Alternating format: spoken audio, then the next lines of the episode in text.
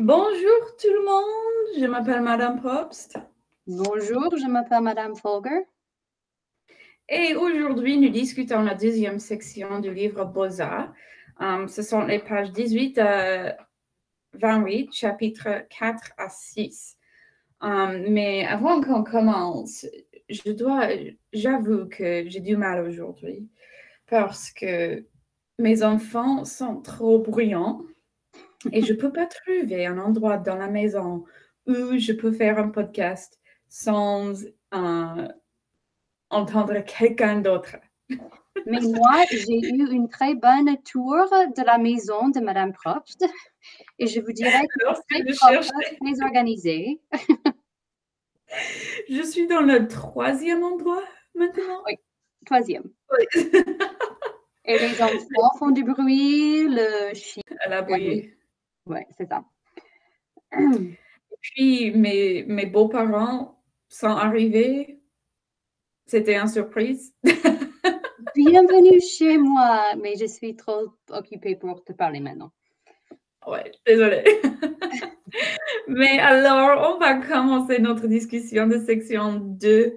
Um, c'est la section où Ulrich attrape le palu. C'est tellement intéressant. Um, aussi triste que la première section. Même s'il a l'espoir quand il raconte son histoire. C'est tellement intéressant à voir. Euh, on va faire le sommaire. On rencontre le père d'Ulrich, qui est la seule personne honnête de Bonaloka selon Ulrich lui-même. Il travaille sans cesse et son patron lui confie des tâches très importantes, ce qui le rend très fier. Même quand sa famille n'avait pas assez d'argent pour garder la porte à la maison, il apportait une grande somme d'argent qui pourrait payer toute la vie pour sa famille, pour son patron riche, qui choque Ulrich. Cette pauvreté devient très problématique quand Ulrich attrape le palu et ne peut pas recevoir les soins médicaux parce que sa famille ne peut pas payer. Il vient de mourir quand ses parents décident de risquer des factures insurmontables pour sauver sa vie.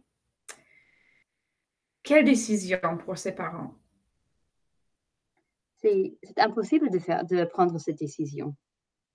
Oui, et, ça commence, ces, ces décisions difficiles um, commencent avec la décision de, de, de son père d'apporter l'argent pour son patron riche sans le voler en particulier parce que le patron ne lui paye pas régulièrement. Il travaille tout le temps et je crois qu'il a dit qu'il lui paye deux, trois, chaque deux mois, chaque trois mois, quelque chose comme ça. Il travaille constamment. Oui, c'était pas assez. C'était pas chaque mois, c'était pas chaque semaine. Et, il n'est pas payé beaucoup. Non, mais quand même, il n'a pas volé l'argent. Oui, quand même ça, parce qu'il dit que, que c'est un saint, son père. Il est un saint parce qu'il est catholique. Et vraiment catholique. Euh, la citation que j'ai trouvée intéressante pour ça, c'était à la page 19, um, quand Ulrich parlait pas à son père, mais de, de son père. Il a dit, tu as entre les mains assez d'argent pour mettre toute ta famille à l'abri. Tu le prends. Son patron, son patron est déjà un gros homme. Tu prétends avoir subi un vol, une agression et tu achètes une petite maison pour nous. Tu payes l'école de tes quatre enfants qui n'y vont pas. Mais non, jamais pour nous. Quelle décision et ce qui m'a surpris à, propos de cette citation, c'est il est, il est choqué que son père n'a pas volé. Oui, il est choqué parce qu'il a dit tout le monde d'autre. N'importe qui d'autre aurait volé cet argent. non, mais c'est comme ils ont attendu qu'on vole. Oui. On n'est jamais honnête. Si on a l'occasion de prendre de l'argent, vous le prenez pour n'importe quelle raison. Oui, c'est comme l'idée d'être trop pauvre pour être honnête. Oui. C'était choquant pour moi. Mais il que son père si j'étais lui et mes enfants avaient du mal à manger, ils ne mangent pas tous les jours. Oui. Ils ne vont pas à l'école. Ils n'ont pas une porte à la maison. Alors moi, je crois que j'aurais volé l'argent. Peut-être oui, parce que on, comme mère, je dis que je ferais presque n'importe quoi pour protéger mes enfants. Oui. avoir un toit sur la tête, c'est important. Même la porte pour la sécurité, qu'est-ce qu'on fait? Parce qu'on sait que c'est dangereux. Oui, tellement. Il y a beaucoup de, de violence et euh, beaucoup de crimes. Alors, moi, je crois que je, je volerai l'argent. Au moins un tout petit peu pour nourrir ma famille. Oui, au moins. Parce qu'il a dit que le patron a trois enfants déjà aux États-Unis. Oui. Et il a une maison et probablement une voiture, les choses comme ça. Oui, sans doute. Sans doute. Et puis, euh, cette pauvreté continue d'empirer la vie de d'Ulrich et sa famille. Euh, à la page 21, il commence le chapitre en disant Si tu es à sec, qui veut dire on n'a pas d'argent, si tu es à sec, tu n'as pas le droit d'être malade. On n'a pas le droit d'être malade, on ne peut pas le faire. On peut l'éviter. Qui sont pauvres, qui n'ont pas de, de, soins médicaux, qui ne, peuvent, qui ne peuvent pas aller chez le médecin parce qu'ils n'ont pas d'argent, ils vont être malades plus souvent que les autres parce qu'il n'y a pas de, il n'y a pas de soins médicaux.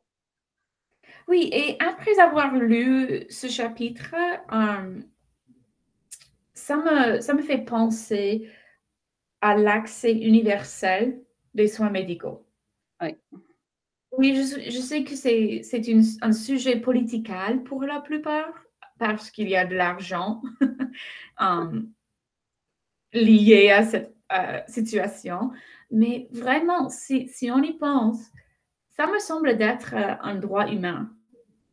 Parce que quand Ulrich est malade, il a le palu, il y a beaucoup de monde qui meurt de cette maladie. Mais il va chez le médecin, c'est pas vraiment l'hôpital, c'est juste une clinique. Et l'infirmière dit à sa mère, à la page 22, vous n'avez pas d'argent. Je pensais que c'était le, le, médecin. Oh, je croyais que c'était l'infirmière. Quand même, c'est une personne qui a comme travail le, quoi, le obligation de, de sauver les personnes, de soigner les malades. Oui, et cette personne dit, vous n'avez pas d'argent, alors votre fille va mourir. Ce n'est pas mon problème. Qu'est-ce que vous voulez que je vous dise? Trouvez cet argent. Oh! vous ne pourrez jamais dire ça à un autre parent? Non, absolument pas. Ah ouais, tu peux pas payer, alors euh, ton fils va, va mourir. Tant pis. Qui dit ça? Ça n'arrivera jamais aux États-Unis. Oh, jamais. On peut aller aux États-Unis, même si on n'a pas d'argent, on peut au moins aller euh, à l'urgence. Oui, exactement. Et on a l'obligation de les soigner, n'est-ce pas? Oui, on a l'obligation de les soigner, même si on n'a pas d'argent, mais on aura des factures, des grandes factures. Ça, c'est aussi la raison que l'assurance soit tellement chère aux États-Unis. Parce qu'il y a les personnes qui reçoivent euh, les soins médicaux parce que, comme j'ai dit, ça doit être euh, un droit humain. Et ils ne peuvent pas payer les factures, alors nous les payons. Nous qui, qui payons pour l'assurance, payons pour leurs factures. Et moi, euh, je préférerais que tout le monde ait l'accès. Je sais, c'est difficile, oui, c'est difficile de parler de, de l'argent en cette manière, mais ce sont des personnes. Oui, c'est vrai. C'était le problème pour moi. Et qui a le droit de dire que la vie d'une personne est plus importante, qui vaut plus que la vie d'une autre personne? C'est pas le, c'est pas à nous de faire cette, de prendre cette décision, de déterminer qui va recevoir les soins médicaux et qui ne va pas. Et tu es riche, oh alors euh, tu peux être soigné. Oh, tu pas d'argent? Non, tu vas mourir. C'est comme la sélection naturelle, mais pas naturelle. il ne faut pas que ça existe. il y a des solutions où il ne faut pas que ça existe. Oui, oui, parce que on a la technologie pour ça. Et comme on a discuté dans la première émission du podcast, ça se passe pendant les années 2000. Les années 2000. Oui. C'est peut-être 2010 euh, quand ça s'est passé. C'est absolument ridicule. Ça m'étonne. Oui, moi aussi. On n'a vraiment pas de d'idée de ce qui se passe dans les autres parties de la vie, de, du monde. Oui. On habite dans notre petite boule où tout va bien et on a tout ce dont on a besoin et je ne sais pas. C'est difficile à comprendre. C'est tellement difficile à comprendre. Et, et je sais, je parlais à quelqu'un au sujet de, um, du crime dans un endroit. Ils ont dit, oh, si, si j'habitais quelque part où il y avait un, un tel nombre de crimes violents, euh, je déménagerais. Et il dit, c'est pas une option pour tout le monde. Oui. Et aussi, ça, ça, ça nous pose la question aussi de la migration illégale. Parce que si on dit, oh, il y a du crime, alors il faut déménager pour qu'on puisse vivre sans crime. Euh, mais tu ne peux pas déménager à, mon pays où il n'y a pas de crime parce que tu es illégal. C'est une plus grande décision que... oui, c'est difficile ça. Et ce sont des questions de, la dignité euh, humaine. Oui, c'est vrai. vrai. Et c'est intéressant que dans ce livre, dans six chapitres, on a déjà vu les problèmes avec la migration, avec les soins médicaux, avec le crime, um, avec l'accès à l'éducation, la sanitation, toutes ces choses dans deux sections. Et ça, c'est la raison que je voulais lire euh, ce livre au cours rapide, parce que ça touche beaucoup de thèmes différents. Oui. Et l'autre chose qui m'a frappée, je sais que ce n'est pas au sujet de, de l'accès aux soins médicaux, mais quand il parle, je crois que c'était à la fin du, de la dernière chapitre, mais quand il parlait de l'école, et il a fait quelque chose, je ne me souviens plus, mais le prof lui, euh, l'a grondé et l'a fouetté. Il, draguait une fille. Il, draguait une fille. Voilà, c'est ça. Il a dû nettoyer les bancs et les tables et le, euh, le plancher et les toilettes et tout ça. Mais à la fin, il a dit, mais il y avait un pouvoir magique à l'école. Alors, il a une pas très bonne expérience à l'école et il a été frappé par son prof. Mais quand même, il a dit qu'il y avait un pouvoir magique. Euh, je ne peux pas imaginer parce qu'on a des, des étudiants qui, qui, ne veulent pas être à l'école quand rien ne passe comme ça. oui ils, reçoivent un B. Ils disent non. Oui, exactement. Même en 90 au lieu de 18. C'est vrai, et ça, ça nous revient um, à ce qu'on a discuté dans la première émission, um, l'éducation, et qu'on ne, ne comprend, comprend pas vraiment le privilège qui est et c'est un don, vraiment. Vraiment. Et je crois qu'Ulrich le comprend. Même s'il n'avait pas de, bonne expérience, il comprend que l'éducation, c'est la clé à une nouvelle vie. Exactement. Et c'est quelque chose qui prend du temps. Euh, je, ne, je, ne, veux pas dire que les, les, étudiants américains ne le comprennent jamais, mais ça prend du temps pour le comprendre. Oui, je suis absolument d'accord. Oui, j'étais jeune. C'était comme ça. La leçon de, l'école, euh, dans le cours de français 1, on parle de, des écoles dans les autres endroits et on regarde les, les, articles et à la fin, les étudiants disent toujours euh, Je suis reconnaissant de ce que j'ai, de mon éducation, des opportunités que j'ai, mais quelquefois, il faut voir ce que les autres n'ont pas pour vraiment être reconnaissant de ce qu'on a. Oui, c'est vrai. Et ça, c'est pareil avec les soins médicaux. Parce que si je ne savais pas qu'il y avait des personnes au monde qui n'avaient pas accès aux soins médicaux à, cause de leur pauvreté, um, je penserais non, il ne faut pas payer pour les soins médicaux pour, pour, les autres parce que si je ne suis pas malade, je ne dois pas payer. Mais quand j'apprends qu'il y a des personnes dans le monde qui meurent des, des maladies qui sont faciles à guérir. Ils meurent de la grippe euh, d'une rhume parce qu'ils n'ont pas accès. Ça, c'est le moment où je dis, ah, peut-être qu'il faut payer pour avoir euh, les soins médicaux universels. Oui, et c'est vraiment triste que, que cela est devenu un problème politique et une discussion politique au lieu d'une discussion de, des droits de l'homme, de, des êtres humains. Oui, je suis d'accord. C'est tellement intéressant. La politisation de quelque chose qui n'est pas du tout politique. C'est humain. Oui, exactement.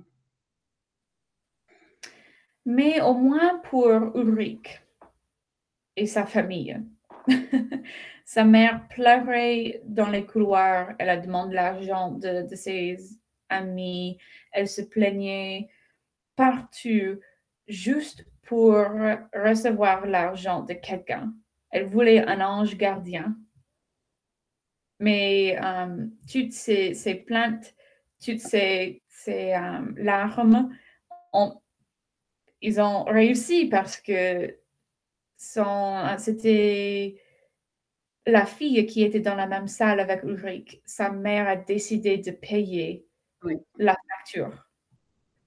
Et la facture d'un mois d'hospitalisation, c'était 300 000 francs camerounais, qui veut dire seulement 450 euros.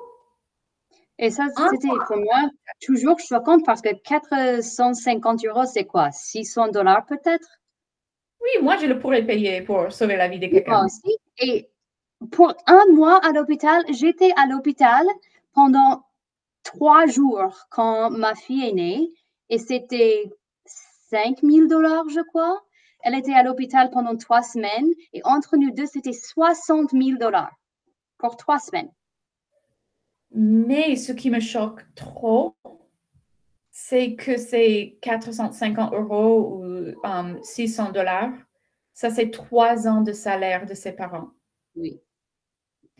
Et l'idée qu'un mois d'hospitalisation pourrait être euh, égal au salaire entier de trois ans. Il était à, l'hôpital pendant un mois, mais la facture valait trois ans de salaire. Oui, je l'ai lu à la page 24, c'est une de mes citations pour cette partie. Um, la facture d'un mois d'hospitalisation s'élève à près de 300 000 francs, à 450 euros. Pour mes parents, c'est trois ans de salaire entier. Tu piges? Trois ans. C'est beau. C'est 200 dollars par an. Oui. Je ne peux pas imaginer. Mon fils gagne plus que ça en travaillant en mi-temps. Oui, oui, je le, euh, je le gagnais quand j'étais jeune. Pendant Moi, non, parce que c'est les Moyen Âge, mais... oui. Quand même, c'est choquant que qu'on travaille tout le temps et la mère travaille aussi au marché et quand même, c'est c'est pas assez d'argent. C'est pas juste. Non, pas du tout. Alors ça, c'est ça, c'est un, un bon exemple de, de l'inflation. Je crois que ça, c'est le mot en français. Oui, inflation de l'économie. Ouais, mais je suis content que qu'Ulrich réussisse parce que on, il doit, il, il a plus d'histoires à dire. Oui. Et il a c'est de- vraiment, c'est vraiment bon qu'il partage son histoire avec le monde parce que je crois que c'est une histoire que tout le monde doit écouter. Oui, je suis d'accord. Et ce sont des idées et des problèmes à qui tout le monde doit réfléchir. Absolument. Parce que même si on habite un autre pays, on est tous de la race humaine. C'est vrai. Et il est bon d'avoir un peu plus de, de perspective que, qu'on a de- oui, d'un jour à l'autre. oui et, et ça, nous, ça nous fait, ça nous, fait nous, nous demander ce qui est important dans la vie. Et qu'est-ce qu'on peut faire pour aider les autres? Oui, comme on a dit avant, les enfants ici aux États-Unis veulent des, des portables, ils veulent un Xbox ou quelque chose comme ça. Et ça leur rend triste quand ils ne le reçoivent pas. Mais euh, quand on pourrait mourir du palu, Un ça, n'est pas très important. Non, pas, pas du tout. Ok, je crois que c'est assez pour section numéro 2. Merci de nous écouter. Oui, Euh, merci. Vous avez, j'espère que vous avez euh, apprécié notre discussion et on reviendra pour discuter la troisième section. Alors, merci, au revoir, à bientôt. À bientôt.